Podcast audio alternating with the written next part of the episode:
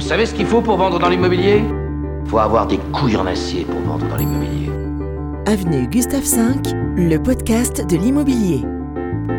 Juste un renseignement concernant une maison en vitrine. Elle est vendue. Non, je plaisante. Ah oui, j'étais vendeur dans l'immobilier. Oh, quel putain de métier. Jean-Christophe Dimino, Ah, j'aime énormément l'immobilier.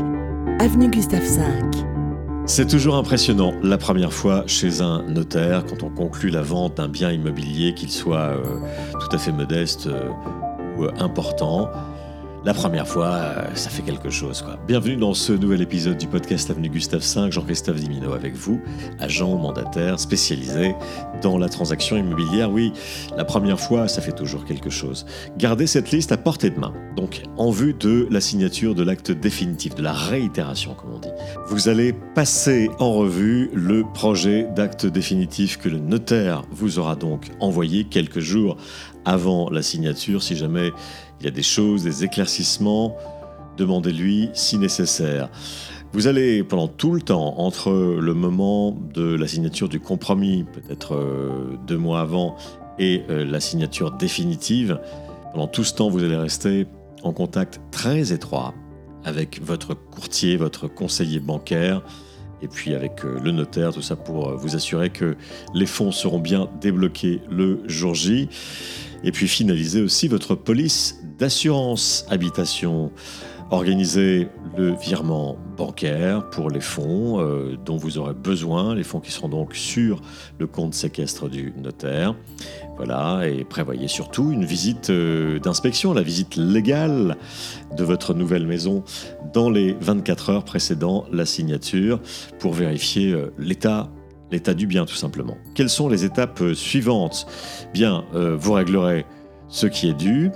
Vous réglerez peut-être un petit supplément au prorata temporis, notamment euh, dû au montant de la taxe foncière que votre vendeur aura au préalablement versé. Hein, si jamais on signe au mois de juin, vous verserez euh, 4, à, 4 à 6 mois de taxes foncières mensuelles, l'équivalent. Voilà, ça c'est en plus, euh, puisque ce sera à votre nom officiellement à compter du 1er janvier suivant. Bien.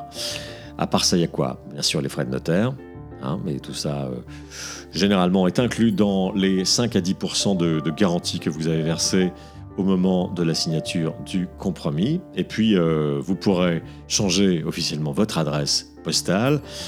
Vous allez pouvoir et devoir conserver tous vos documents dans un endroit sûr.